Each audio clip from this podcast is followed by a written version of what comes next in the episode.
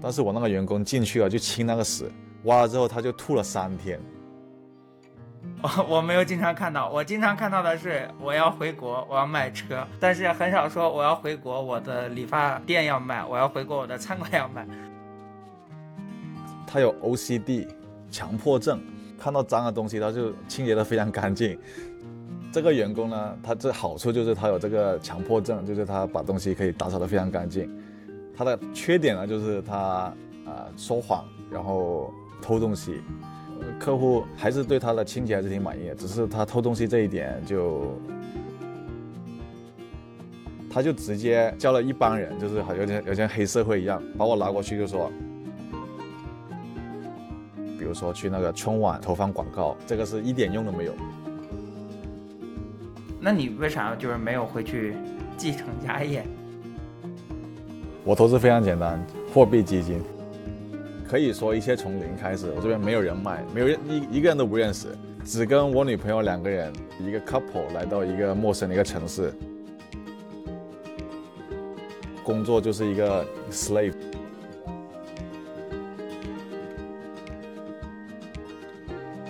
朋友们，好久不见呀！欢迎收听 Asian Answers，佐治亚小帅。这期嘉宾是 Johnny，他的经历非常丰富啊。从美国印第安纳大学毕业以后呢，他没有像很多留学生一样奋力找工作，反倒是利用起 OPT 开始了创业生涯，盘下一个家政公司，半年估值翻了三倍的同时，作为一个小老板，他也见证了美国底层蓝领的真实生活。这一期一定要听。后面他又转战加州开亚马逊，回国做电商收购。最近刚刚回到了北美，在加拿大温哥华，用他的说法是和女朋友一起从零开始。小帅呢一边剪辑又一边感慨：广东人爱做生意不爱打工，哎，是有蝎子基因在身上的。对了，兑现承诺哈，本期节目 YouTube 视频播客也已经上线了，欢迎搜索佐治亚小帅看北美华人访谈。好了，欢迎收听正片。顺便说一句，教你的颜值。大家还是别听音频了，去看视频吧，拜拜。我之前做跨境并购的时候，我有采访我一些客户，就已经成功出售品牌的卖家，做一个采访嘛，也是也跟 podcast 有点像。我采访他这样子。你那个事情做了多久啊？两年多了，现在到现在两年多了。OK，那你现在就是到了加拿大之后，你之前的那个还做吗？还是说就是已经完全不做了？做是肯定做，不会说好。花我太多的时间，我主要的工作主要就是回复一下 email，然后有一些客户可能打一下语音这样子，你花不了多少时间。你现在在就是加拿大，你会下一步会想做啥？可以说一切从零开始，我这边没有人脉，没有人一一个人都不认识，只跟我女朋友两个人，一个 couple 来到一个陌生的一个城市，肯定要从跟每个人一样，都是要找工作，怎么去买车啊，怎么去。研究这些呃地图啊，还有哪些地区是安全啊、不安全，这些都是从零开始，全部去体验一下啊。下一步就是找工作吧。之前一直都在创业，说实话。你之前在美国是在哪个学校来着？我之前在 IU。你当时是学啥的呀？就是从深圳到印第安纳去念书。我当时学的是 IT，呃，我一开始不其实不在 IU，我一开始在那个 ASU，在阿肯色。阿肯色州，不知道你有听说过？但我们在我当时在一个非常小的城市，小于十万的人口，然后就是因为那个学校太小了，我也毕业之后也没什么前景，所以就转去 IU。转去 IU 之后呢，啊，学校虽然大了一点，但是其实整个城市的人口也是十万人口以内，也是非常小的一个城市。后来啊，直接去到加州 Bay Area 那边去看一下有什么发展的前前景。就毕业之后。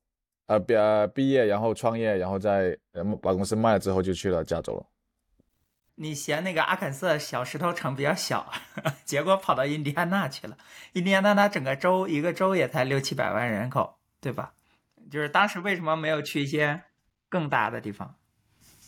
那个学校就呃，正好我当时托福也够，他那个 business school 非常好，全美前五吧。对，然后当时也有个朋友在那边。一个发小在那边，所以就直接过去了。转学过去的嘛？对，大二毕业直接过去。OK，然后你在那边也学的是 IT 吗？还是说商？你刚刚说商学院是吧？商学院里面的一个 IT Information Systems。刚讲说把公司卖了，所以你这个在 OPT 期间是创业了是吧？对，OPT 期间创业。哦，可以可以可以可以讲一讲，因为很多人 OPT 期间就想着说我要找一个 sponsor 的 job，然后留下来，然后排绿卡，就大多数中国留学生是这样。对对，当时我读 IT 的原因也是因为希望能毕业之后找到工作。因为一开始读的是管理，管理就是一个非常虚的一个一个专业，就什么都找不到。然后后来转去 IT 之后，哎，读着读着就觉得根本不是自己想读的，但最后还是毕业了。那毕业之后我去找那个找工作，然后去搜那些 job responsibility，就我一看就觉得哇，好无聊啊这工作。就比如说我要站在电脑面前在 code coding。因为我本身读书就是说就接触过类似这种东西，我就本身就不是很喜欢。就我是那种喜欢跟别跟人打交道的啊，喜欢嗯就 sales 之类的。要找到一份工作，在一个公司里面做着，然后每天在 code，我就觉得可能做的不长久。那我后来就有一个机会，看到了一个生意非常好的生意机会，我就直接就是做这个生意机会，然后就做了半年之后就卖了。那是大概是一个什么样的 business？就是一个帮留学生、中国留学生打扫家 cleaning business。OK，你怎么知道的这个生意？朋友圈啊，朋友圈转发。我们那边很多那些学生创业家、学生 entrepreneur，他们就喜欢买一些餐馆啊，买一些呃理发店。他这么有钱吗？对，读书期间去去经营一下。然后我就当时就是参与了一个其中一个清洁的项目的。然后就买了之后，就把他的那个呃地区从两个地区扩展到三个地区，然后又把那个一些东西优化，优化之后就啊非常稳了，然后就就有个机会，然后就退出，就卖掉了。OK，你刚刚说是朋友圈，当时大概是什么样的内容啊？是说呃我在转卖自己的 business 啊？就很多就是千篇一律嘛，就是本人急着回国啊，转卖所有车。啊，生意、家居这些这些留学生经常能看得到啊，就是很多人都会帮忙转发。我 我没有经常看到，我经常看到的是我要回国，我要卖车，我要回国，我要转租，我要回国，我要卖家具，比方说我的桌子、椅子、显示器要卖，但是很少说我要回国，我的理发店要卖，我要回国，我的餐馆要卖。难道是因为我没有念这个商学院的原因吗？也 有可能，我知道认识做。那个创业都是商学生里面商商学院里面的，OK，所以你是比方说你们商学院的中国留学生，啊比方说他要走了啊，我回国要转卖我的这个家政公司，然后你说呃我想买，大概是这么个事情。那你当时怎么知道这是个机会呢？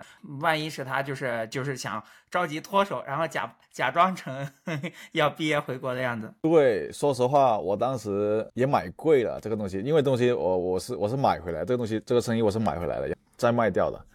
当时我就是年轻嘛，就什么都不知道，就觉得这是一个机会，因为我我看到了他只做了普渡跟 IU 这两个市场，旁边还有个市场叫 UIUC，离我们个小时。四个小时，对，呃，然后我就觉得，那我拓展一下，因为这个生意非常简单嘛，你直直接找个员工，啊，给他一些打扫的家具，我做 marketing 就可以建立一个新的市场了，所以非常低成本去拓展，因为我之前也做过类似的这这个拓展的事情，拉人头啊什么什么的都做过，所以我就觉得这是一个机会，但现在回想来看，其实是一个非常高风险的一个生意，因为。如果我遇到了疫情，风险挺大的。一一一旦你的名声搞坏了，这个生意就不不成了。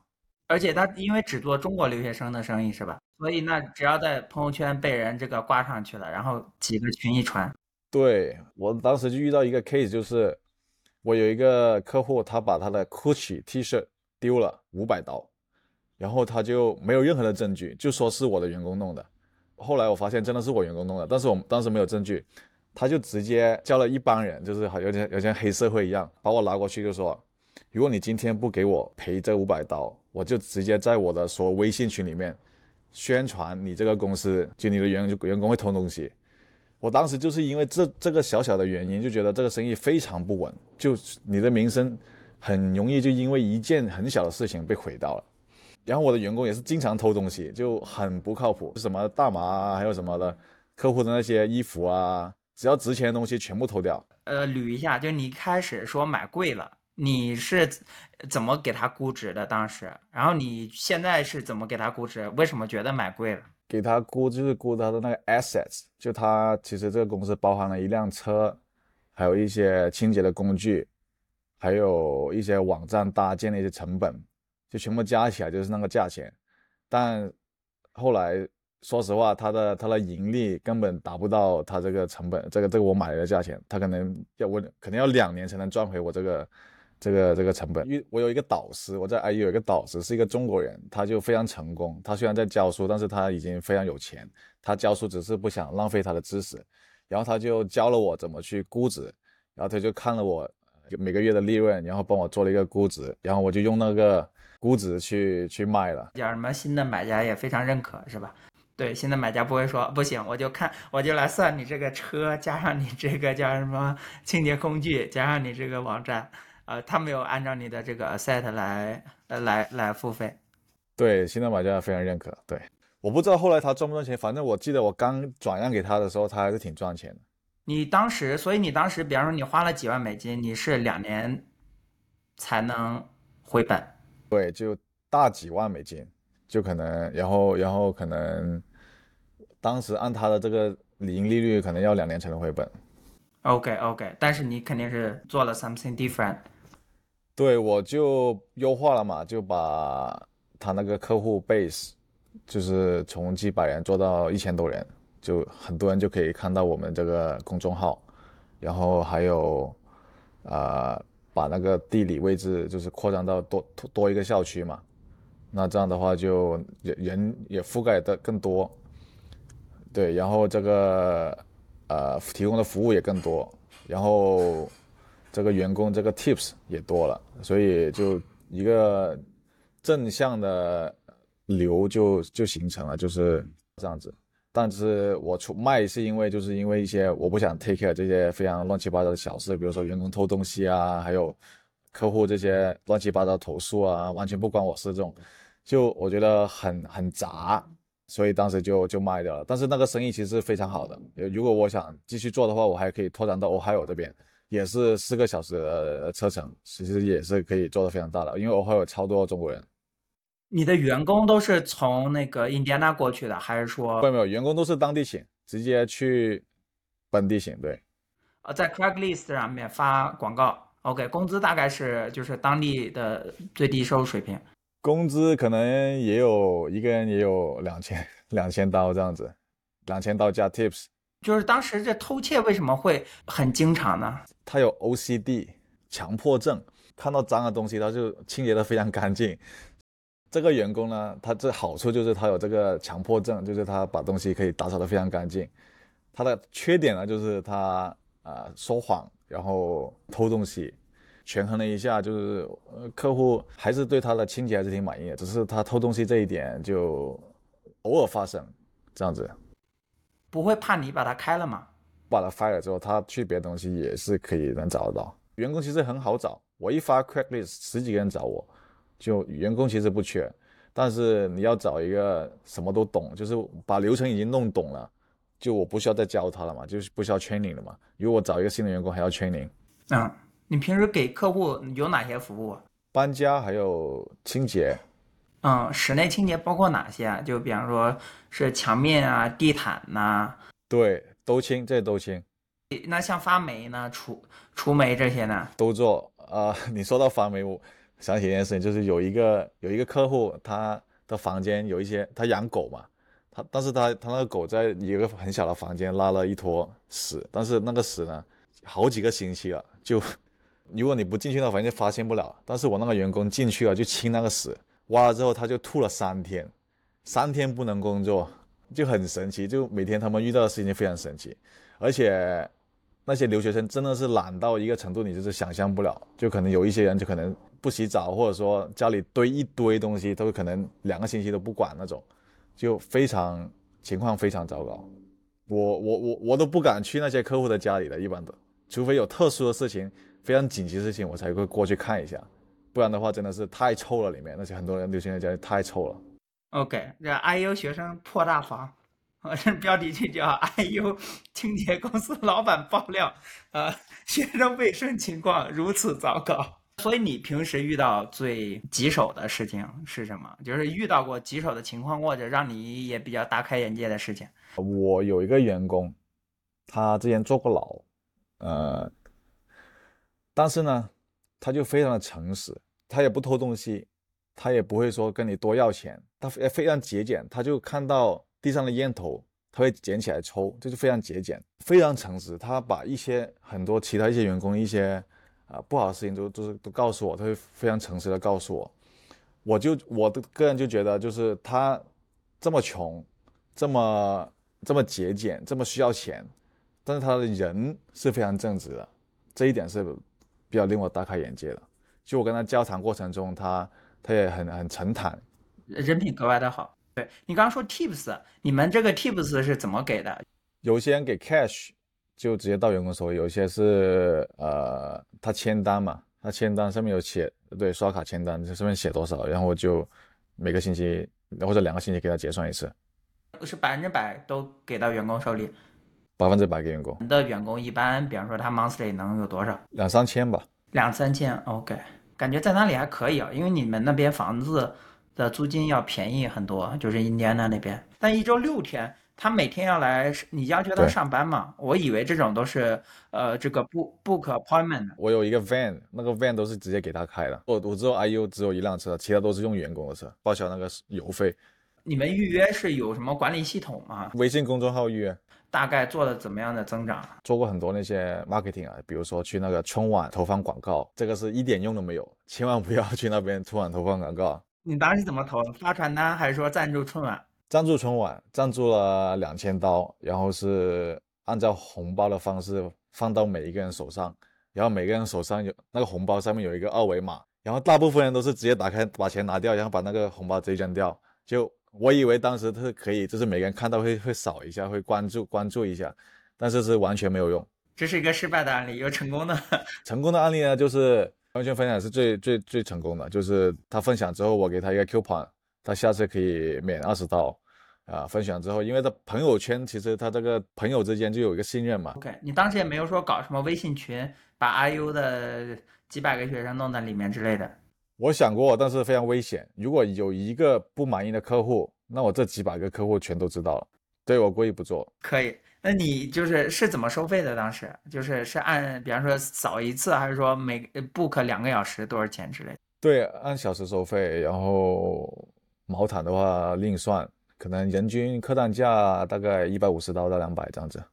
客单价两百，OK。你刚刚说服务增加了，那服务增加是，呃，增加之前有哪些服务？你后面是哪些？之前就只有那这个洗碗啊、地毯啊，后面就有搬家、啊、深层清洁。OK，哦、w a second，这个洗碗也是服务吗？洗碗是啊，因为我印象中洗碗一直是都是就是大家用自己洗碗机或者自己就洗了的，为什么这人可以攒好多碗，攒一个礼拜的碗找找你们来洗？就洗碗机堆不下嘛，就直接洗碗机堆不下，堆不下了，就直接堆在一起了，全部。或者有有些人连放洗洗碗机这个这个 effort 都不想都不想动，直接扔碗槽里对，里，直接碗槽里。然后越堆越高，越堆越高，对对对然后堆两个礼拜。对对对，OK，因为有一些是我的这个每个星期的客户，就是 subscription，就他每个星期都会有有员工过去扫。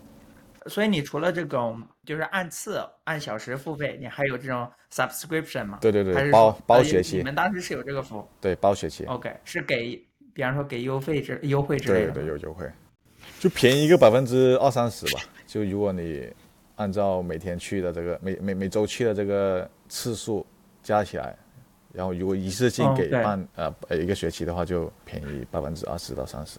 还有什么其他的这种 这种 discount 的吗？呃，discount 就是我有跟当地的餐馆合作，就是如果他来这边，你去去他那个餐馆吃饭，可以给一个 coupon，然后他来我这边清洁，我可以给那个饭店的 coupon 这样子。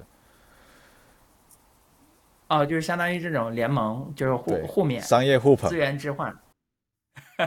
你是把你的那个，比方说 business card 名片放在他那个前台是吧？OK，我经常看到呃去餐馆吃饭的时候，前面摆满了这个房产经纪、那保险经纪，各种各样的服务在上面。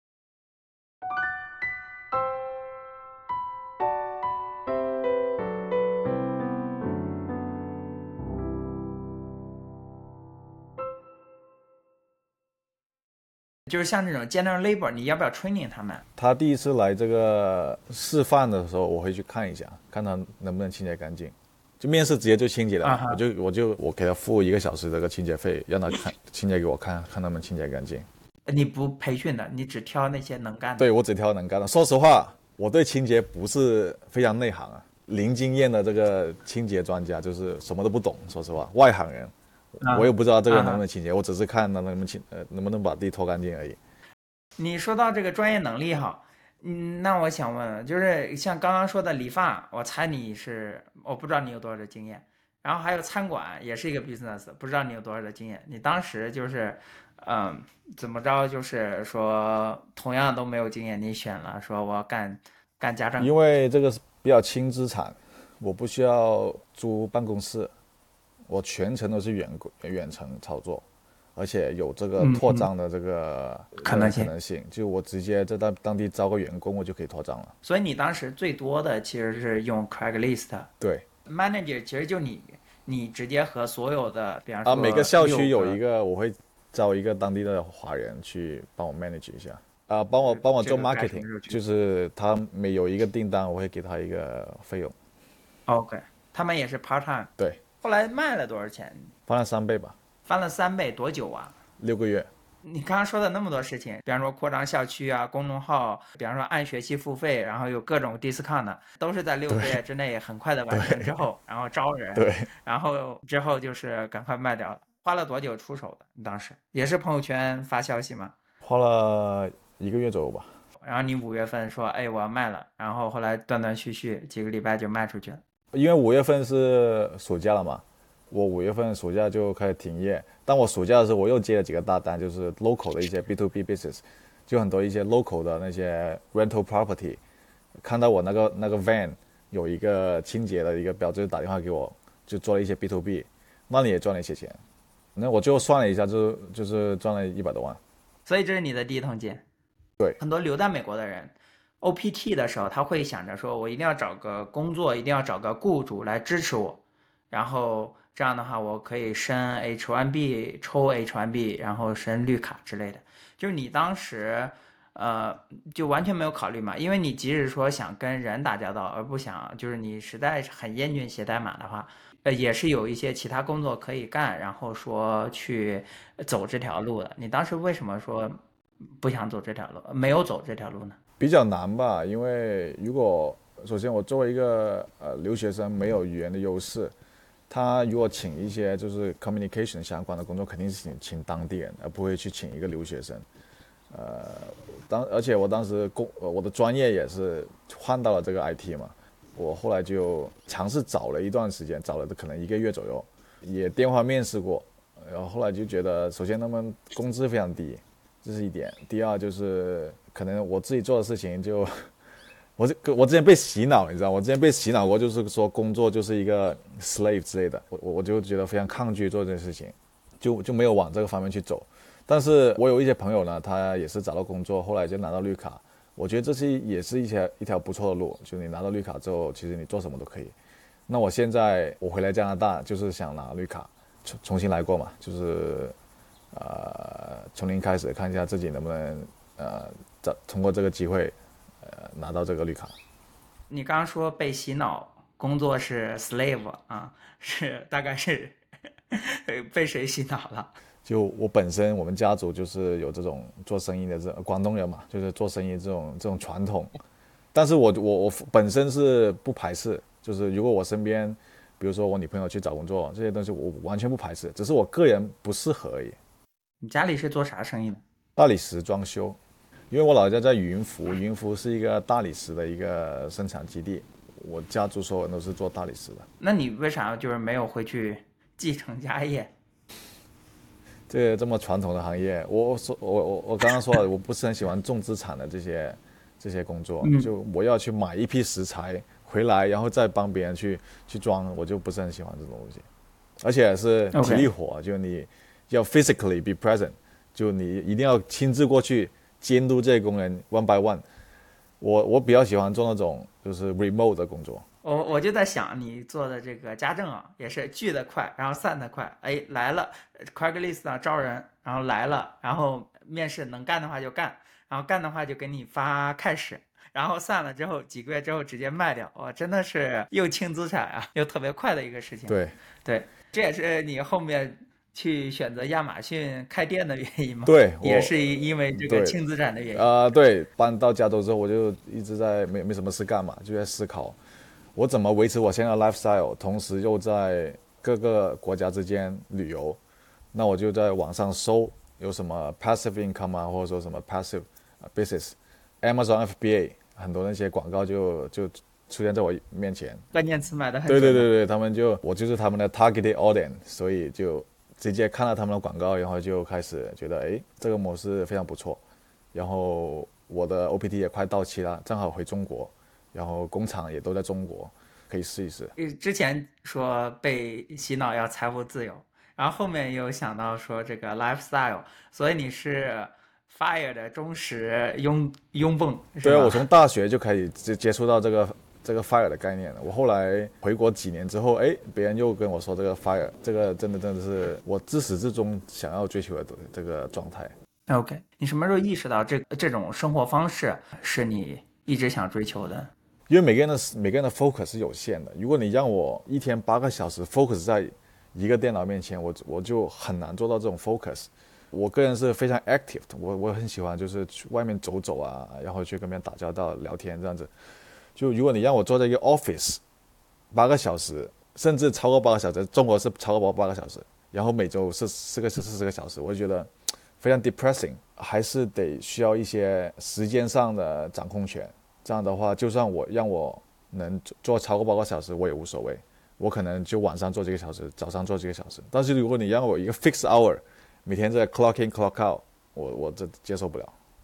那你讲讲那个亚马逊的事情，就是你当时开了一个啥店啊，在加州？其实就是注册一个公司而已，就直接用这个注册的公司去注册一个亚马逊的卖家账号，然后在亚马逊第三方平台那边卖卖一些 baby 类目的产品。当时可以每个月可以赚，应该可以赚个几千刀这样子，就能维持我的这个 expense，就维持我的 lifestyle。但是你说赚大钱是赚不了的，时间自由，地点自由。回国也是在上海哦，就是我在不同城市住。哦，原来是这样，就是我我以为你是因为，比方说供应链在某个城市，你当时哦，没有没有，供应链我都没有没有没有，供应链我都没见过。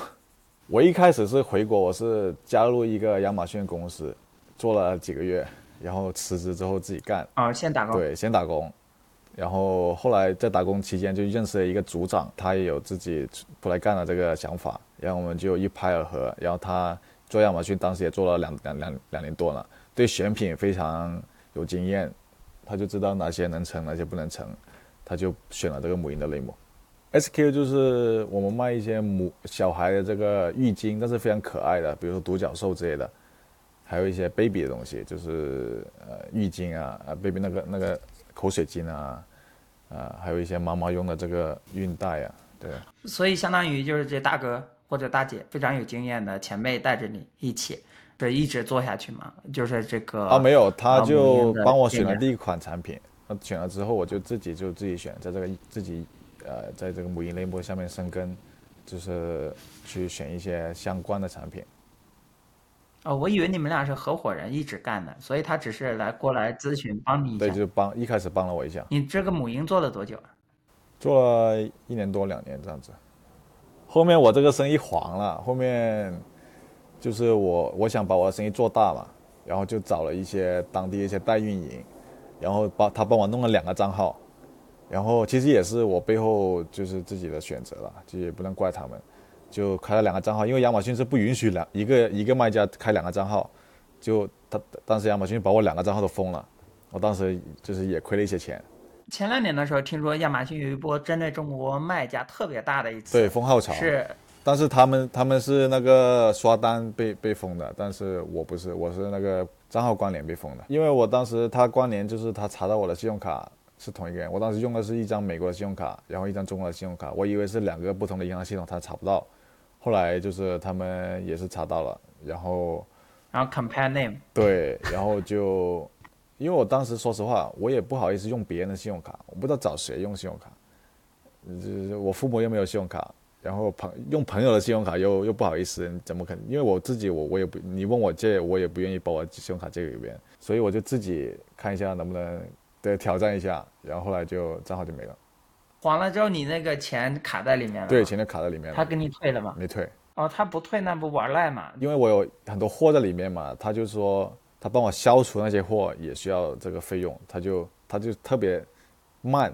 他那个销货销的特别慢，然后慢慢慢慢这个钱就消耗掉了，就全部没了。他这个销货是怎么销？就是把你的东西烧了？对，烧不知道销毁掉，我不知道他是烧了还是放自己偷偷拿来卖。我刚刚就在想这个事情，我说如果就是我要是认识他的那那些人，你的货留在他里面，你是相当于花钱请他给你销毁，然后比方说你那东西本来值二十块，哎，那我是变成他这一个后台。